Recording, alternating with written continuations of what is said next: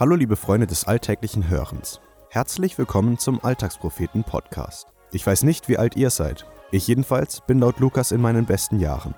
Mit einer fetten Packung Euphorie geht Lukas heute auf genau dieses Thema ein. Viel Spaß!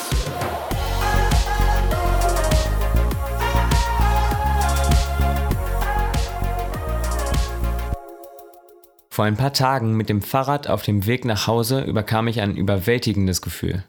Ganz plötzlich, trotz Eiseskälte und Erschöpfung vom langen Tag. Ein übersprudelnder Gedanke. Mit Anfang 20 ist das Leben geil.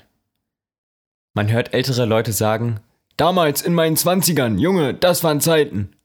Man hört Kinder und Teens sagen, wenn ich erstmal groß bin, dann. Man hört die 30er, werde mal 10 Jahre älter und dann wirst du schon sehen. Von allen Seiten werden die 20er zur Blütezeit erhoben, gekrönt und angepriesen. Und ob sie nun alle recht damit haben, dass die 20er besser seien als die anderen Lebensdekaden, das kann ich mit Gewissheit nicht sagen. Noch nicht. Aber mit Anfang 20, das weiß ich, ist das Leben geil. Auf dem Papier ist man schon erwachsen, aber noch lange nicht so erwachsen, wie man beispielsweise seine Eltern wahrgenommen hat, als man jünger war. Richtig erwachsen sein. Könnte man zwar, macht man manchmal auch, muss man aber noch nicht.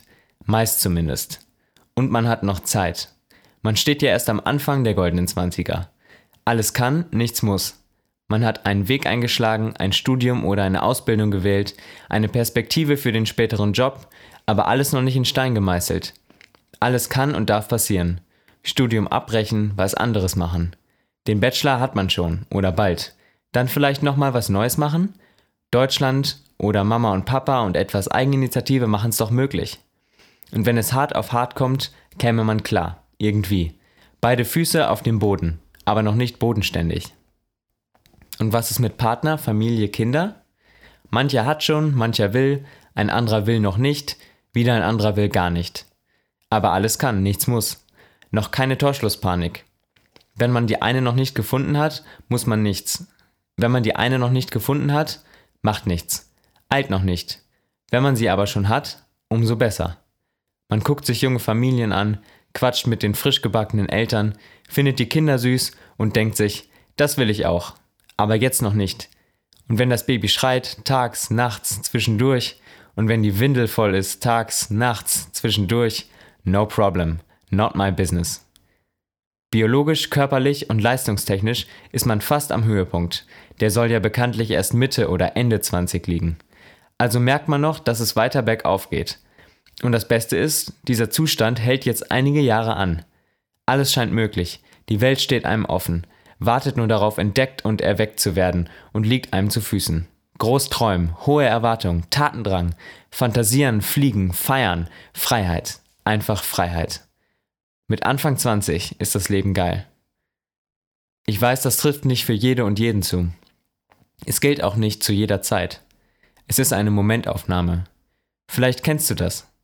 Manchmal bricht es einfach auf, dieses euphorische Gefühl. Ein bisschen ist es aber immer da. Ab und zu wird ihm durch Stress, Druck, Leid und Kummer die Luft abgedrückt. Doch irgendwann kann man auch wieder durchatmen und sich diesem Rausch der Adoleszenz hingeben. Wenn man jedoch in andere schwierige Kontexte und Lebensumstände hineingeboren wurde oder sie einen einholen oder das Leben seit langem nicht mehr rund läuft, hat man das Privileg möglicherweise nicht, dieses berauschende Gefühl zu erleben. Ein Privileg mit einem unfassbaren Potenzial. Was wäre, wenn wir noch öfter daraus schöpfen würden? Wenn wir es nicht für uns behalten, wenn wir andere anstecken, anfeuern und leuchten lassen? Wenn wir es weitergeben, verschenken, wenn wir es einsetzen für die Dinge, für die es sich zu kämpfen lohnt, für Liebe, für Freude, für Treue, für Hoffnung, für Gerechtigkeit, für Freundlichkeit, für Sanftmut, für Geduld, für Glauben, für Güte, für Vertrauen, für Reinheit, für Frieden, für das langwährende Gute. Ich glaube, jede Lebensphase hat ihre Stärken und Schwächen, Hochs und Tiefs, ihr Kapital und ihr Erbe. Wenn diese juvenile, euphorische und optimistische Potenz das Kapital der Zwanziger ist, dann, liebe Menschen dieser Dekade, lasst uns ein Erbe hinterlassen, das nachwirkt bis zu unserem letzten Atemzug, das alle Generationen ansteckt, das dieser Welt eine Blütezeit schenkt, die Früchte trägt.